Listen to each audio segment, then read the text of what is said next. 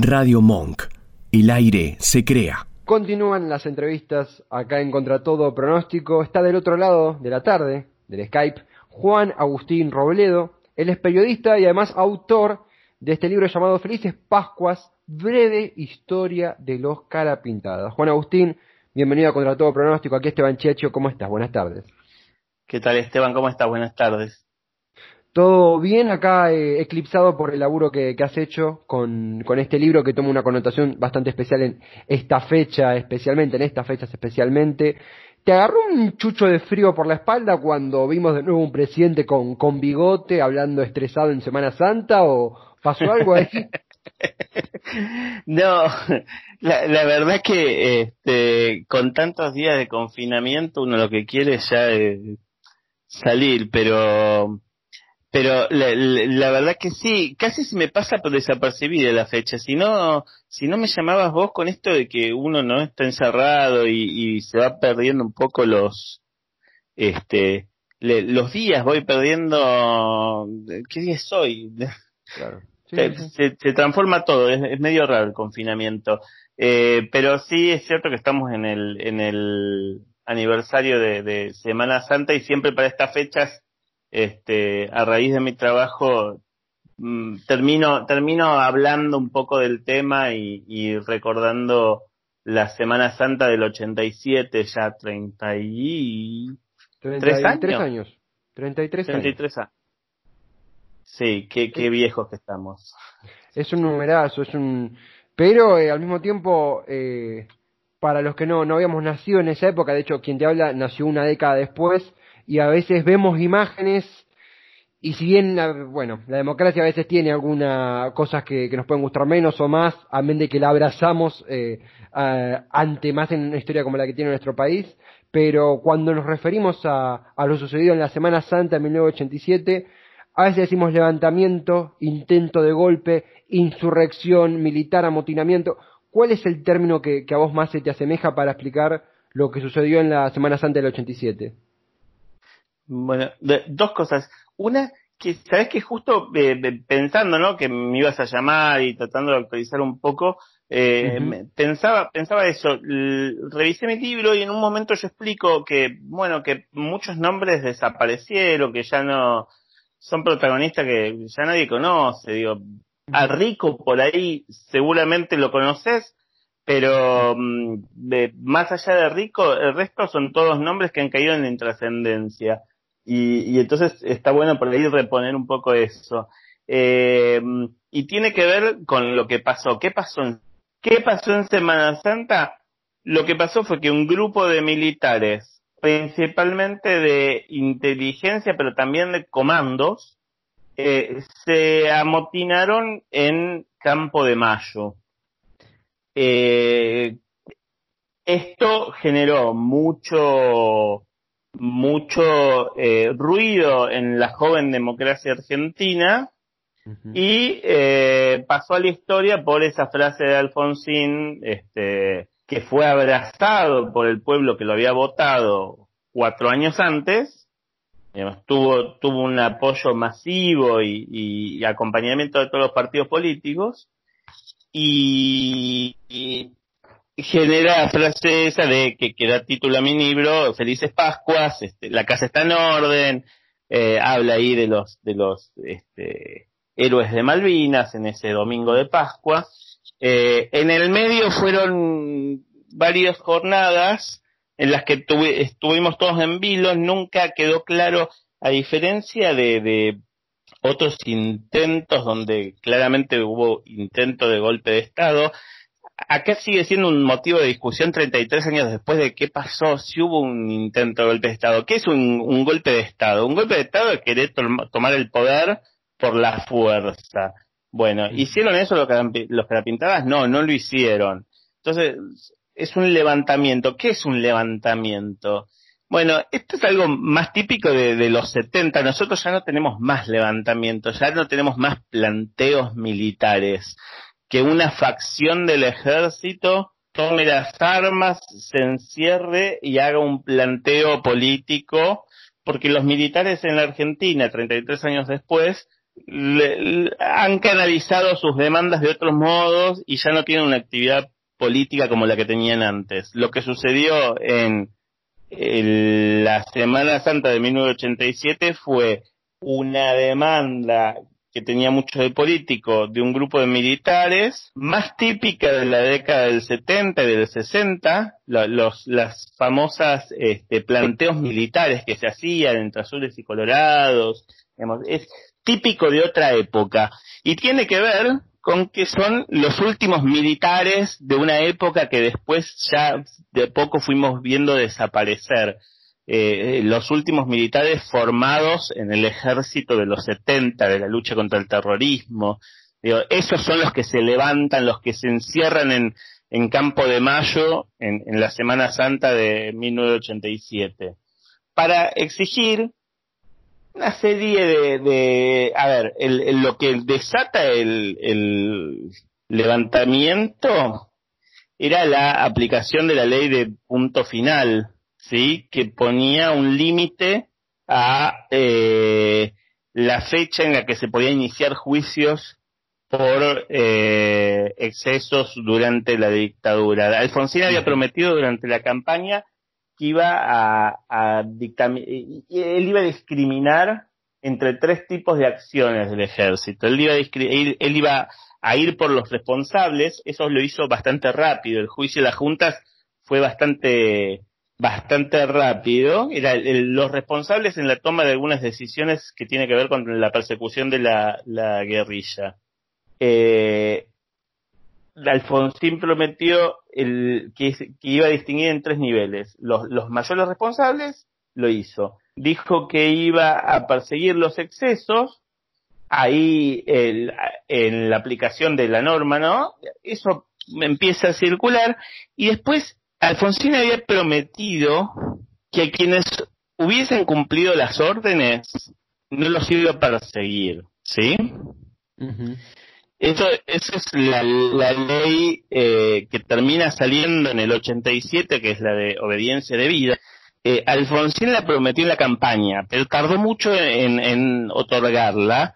Y el peronismo, que en un momento se había mostrado mm, medio simpático con una amnistía de los militares, también estaba durante los primeros años del gobierno de a votar esta ley de amnistía. Finalmente, eh, lo que de Semana Santa termina desatando es que en un periodo de, yo creo que son menos de dos meses, el Congreso emite la ley, el Poder Ejecutivo, en realidad es una propuesta del Poder Ejecutivo que la, el, Gobierno la aprueba, perdón, el Congreso la aprueba y la Corte Suprema la convalida. El, el alzamiento militar en ese sentido es exitoso. Que logren poner una ley de eh, obediencia de vida que después años después va a caer como por inconstitucional, ¿no? Pero en, en, digamos hay cierto consenso que eso es algo que logran los militares en esa Semana Santa, aunque también hay que decir es algo que Alfonsín había prometido en su campaña. Estamos charlando con Juan Agustín. Sí, perdón. Sí, no, eh.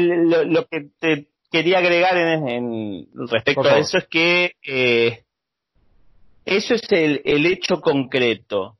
Después están las interpretaciones en, el, y, y, el contexto de esos hechos, eh, que tiene que ver con una disputa que había dentro del ejército muy fuerte. Eh, estamos hablando de los ejércitos de los 80 posterior a la guerra de Malvinas y posterior al fracaso de, de la dictadura. Fracaso en el sentido de que deja una economía completamente devastada y un ejército muy impopular a, medida que se van conociendo todo lo que es las investigaciones respecto de las violaciones a los derechos humanos en esos años. eh, vos pensás que en, el, en los primeros años de Alfonsín, en realidad durante todos los años de Alfonsín, los que conducían el ejército, los generales, eran todas personas que habían estado comprometidas con la represión en la dictadura.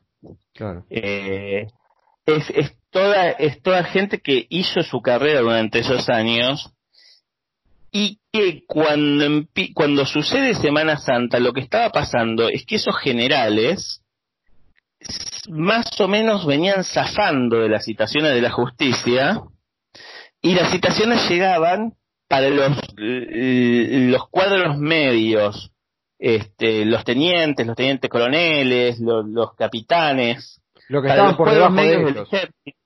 Claro, que eran los que durante los 70 habían cumplido las órdenes y entonces eran los que los que eran más fáciles de identificar. Los sobrevivientes decían, a mí me vino a buscar este tipo.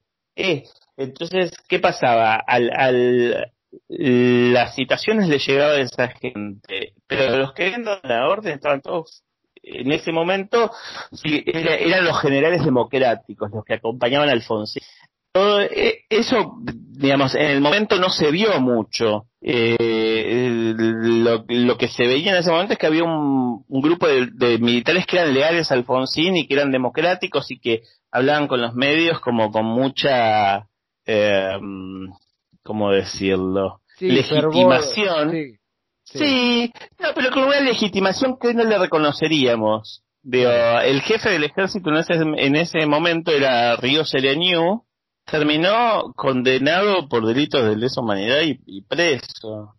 Además, eh, eh, Juan, lo, interesante que, que postulás en, tu libro, que queda muy claro, es que en algún momento, si nos posicionamos dentro de la denuncia de, los militares que se levantan en, Semana Santa, por un lado estaba justamente el reclamo de eh, cargar con la acusación de ser continuadores de la dictadura cuando, bueno, habían, según ellos, cumplido órdenes, esa contradicción, esos eh, superiores que estaban gozando de esa legitimidad que hoy no sería eh, aplicada, como, como bien decís vos, y también estaba el factor que hacía solamente media década había sucedido, que es Malvinas, donde se describía una situación de parias posguerra y buscaban una reivindicación, si es esa la palabra, juega también eso, ¿verdad?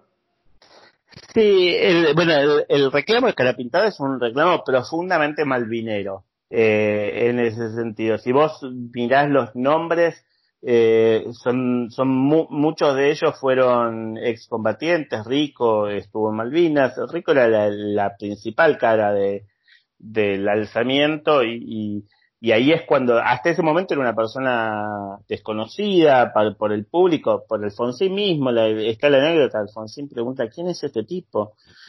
Dentro del ejército era, era una en una figura en ascenso. Eh, Rico tuvo un lugar que tuvo también Seneldin, que es el de instructor de, comandos en el colegio militar, que es, eh, es un puesto que eso le da mucha ascendencia sobre, sobre los cadetes, porque es una figura de autoridad, los comandos son los más profesionales, entonces, eh, el tipo que es instructor de, comandos es muy respetado. Bueno, Rico era muy respetado.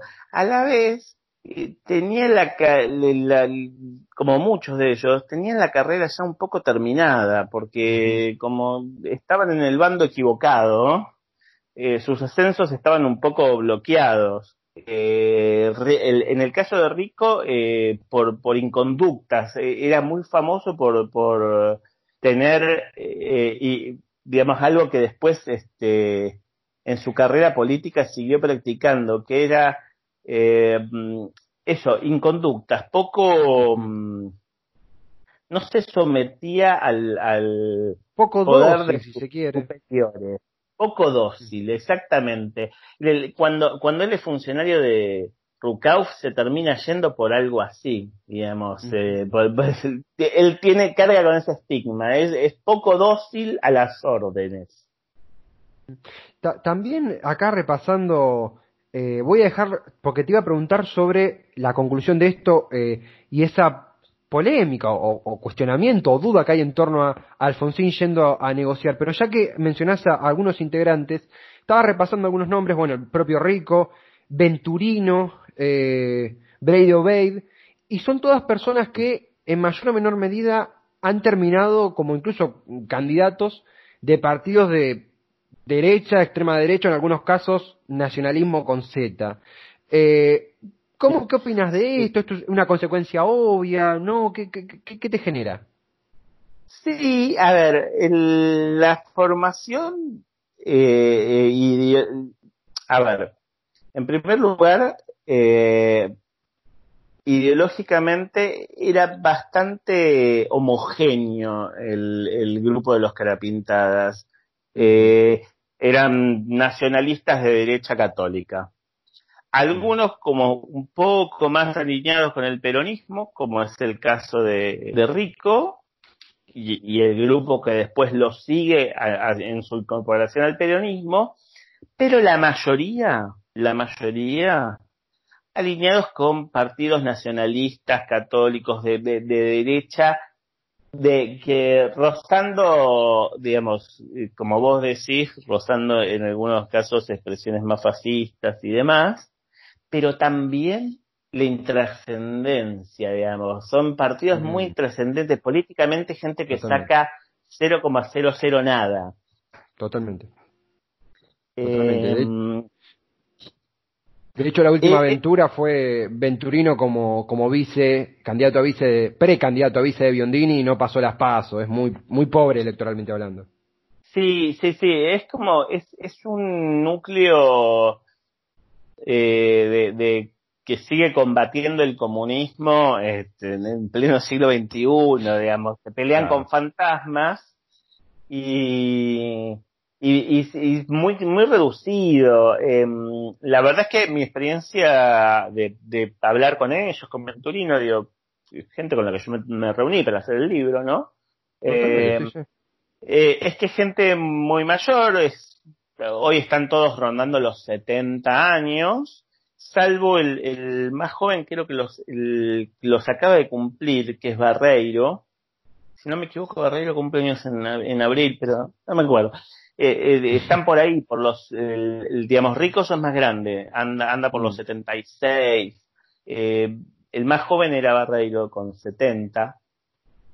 gente que los que están en política activa están en partidos muy menores y que salen para las elecciones y nada más, digamos, no tienen una participación rico mismo dentro del peronismo. Cada tanto sale, habla, dice una declaración, pero están retirados eh, yo lo fui a buscar después de muchos años en que nadie los iba a buscar, eh, porque todo lo que tiene que ver con, los estudios sobre militares en, la academia, por ejemplo, y en el periodismo también, durante después de los 90 cae, cae bastante eh, el interés, porque el ejército pasa a ser poco relevante en la vida pública argentina. Entonces, eh, con la pérdida de relevancia que tiene que ver con la reforma que hace Menem en los 90 y que, bueno, y, volver a meter a los militares en los cuarteles y sacarlos de, la política y de la vida pública, con la pérdida de relevancia perdieron interés para los medios y perdieron interés también para la academia. Entonces hacía mucho que nadie los iba a buscar. Entonces lo que me pasó es que me encontré con gente de setenta y pico de años, retirada, que claro, yo los iba a buscar y me recibían y, por ahí se hacían los duros al principio. Con Rico me pasó que, bueno, no sé, si, no sabía si iba a poder recibirme o no. Y después yo le llevé unos bizcochitos de grasa para tomar mate. Y, y después me sentado y no me dejaba irme. Ni te cuento con me, me, pasó eso, que es que es gente que digo, cuando uno hace el esfuerzo de, eh, escucharlos, es un esfuerzo, porque dicen cosas mm. que la verdad es que en general dan ganas de salir corriendo. Me imagino. Hay que hacer un esfuerzo para escucharlos. Es, eh, pero si uno hace el esfuerzo, es gente que está muy dispuesta a contar y explicar eh, qué es lo que creía, qué es lo que cree, qué es lo que pensaba, como está dispuesta a tener una conversación reflexiva sobre sus acciones de esos años, incluso cuando uno le, digamos, eh, la trata de confrontarlos y lo piensan, lo estudian. Ah, eh, digo, una de las entrevistas más interesantes que yo estuve, que yo tuve al respecto, es con, con un militar que está preso por, por delitos de lesa humanidad, lo fui a ver a la cárcel. Y la verdad que fue interesantísima, fueron como muchas horas de charla.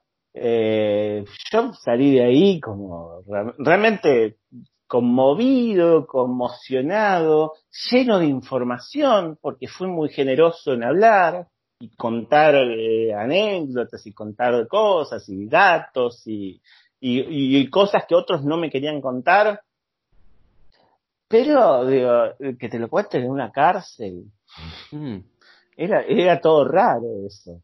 Imagino, imagino que es eh, una investigación que, como bien dijiste vos, quiero cuotear lo, que mencionabas, de que uno tiene que, uno a veces tiene ganas de salir corriendo, imagino cuando tiene cara a cara semejantes palabras, y también al mismo tiempo la coraza periodística para, para hacer tamaña investigación que bien reflejas en, en tu libro, Felices Pascuas, eh, breve historia de los cara pintadas, es el autor. Juan Agustín Robledo, quien está del, del otro lado.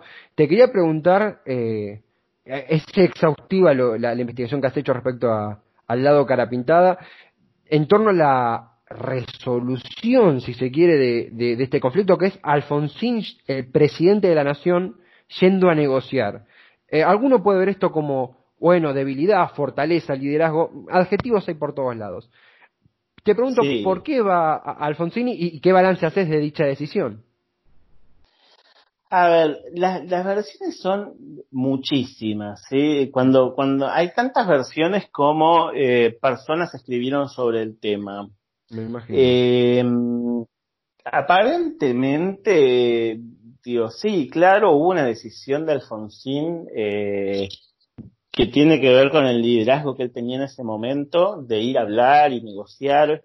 Eh, yo, para ser sincero, tuve la sensación, hablando con los protagonistas del momento, que en el momento hubo también sobreestimación del peligro y del riesgo de, de algunas cosas que cuando te la cuentan años después no suenan tan peligrosas y riesgosas. Pero a la vez hay que conceder pasando el de tres años, qué sé yo, por ahí sí lo fueron. Pero bueno, Alfonsín va, eh, eh, se sienta a hablar con ellos, finalmente los líderes deponen las armas, se entregan, Alfonsín vuelve, habla, lo que pasa ahí eh, sigue siendo materia de qué pasó ahí adentro, qué les dijo Alfonsín, qué no les dijo, negoció, no negoció. Eso sigue siendo materia de discusión hoy. Eh, ¿Por qué? Por, por lo siguiente.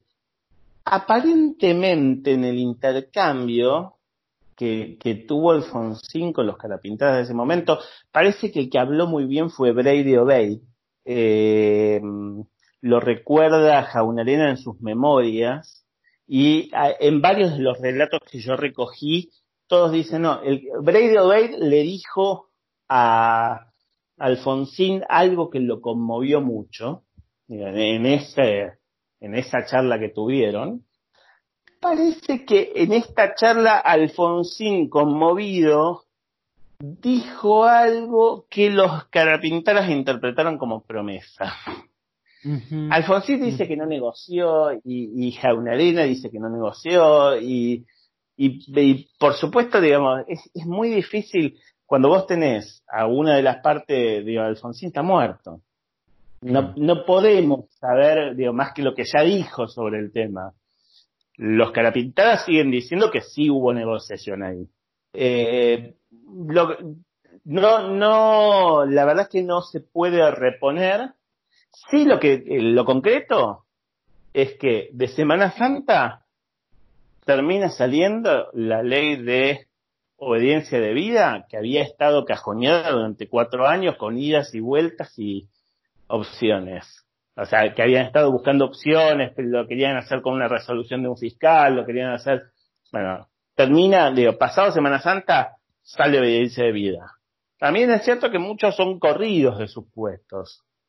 Digo, y que empieza ahí un, en el 87, digo, con el estallido este, empieza un run run dentro del ejército entre este sector nacionalista, eh, católico, derecha, con eh, contra el otro más liberal, empieza todo un run run que va a durar hasta el 90 cuando Menem termina con Seineldin.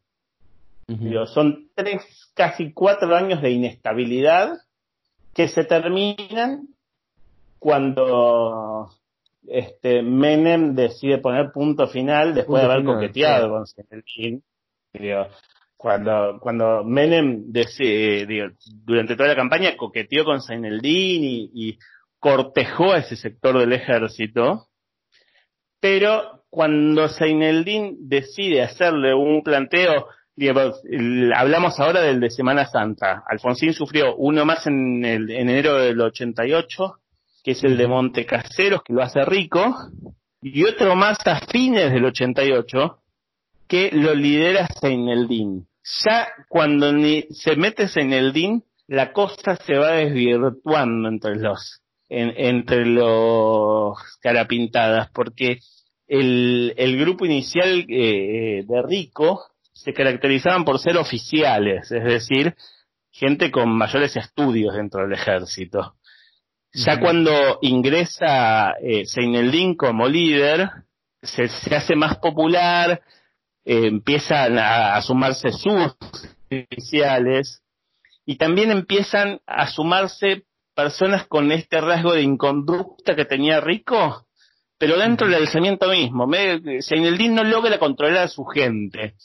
Esto en el 90 estalla.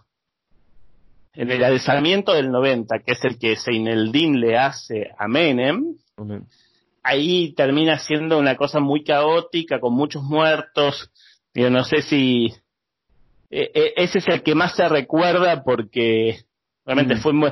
El de Felices Pascuas, eh, que es el primero, y el del 3 de diciembre, que es el último, son los dos por ahí más recordados porque son los más relevantes. El primero porque está ese, ese sector del ejército, se hace notar, eh, llegan a la vida pública y termina en el 90, ahí Menem este, corta de cuajo el problema, a muchos los, los echa del ejército, muchos terminan en la política, años después eh, se crea el Modín, digamos, por esos años se crea el Modín, en el 94 tiene el esplendor el Modín, y luego eh, se incorpora el peronismo, una la facción de ricos, se empieza a desmembrar en diferentes partidos hasta llegar a esta situación de hoy, donde hay algunos, pocos carapintadas que siguen estando en listas de partidos de ultraderecha. Ese sería más o menos el recorrido así muy grosero.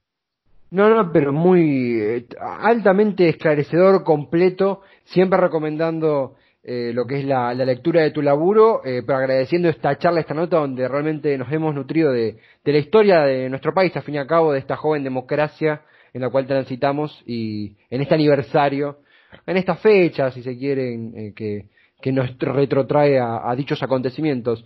Juan Agustín, de verdad, muchísimas gracias por, por tan completa charla. Recomendamos de nuevo fuertemente tu laburo, Felices Pascuas, breve historia de los cara pintadas, y te seguiremos siguiendo en Twitter, consumiendo lo que haces. Realmente muchas gracias.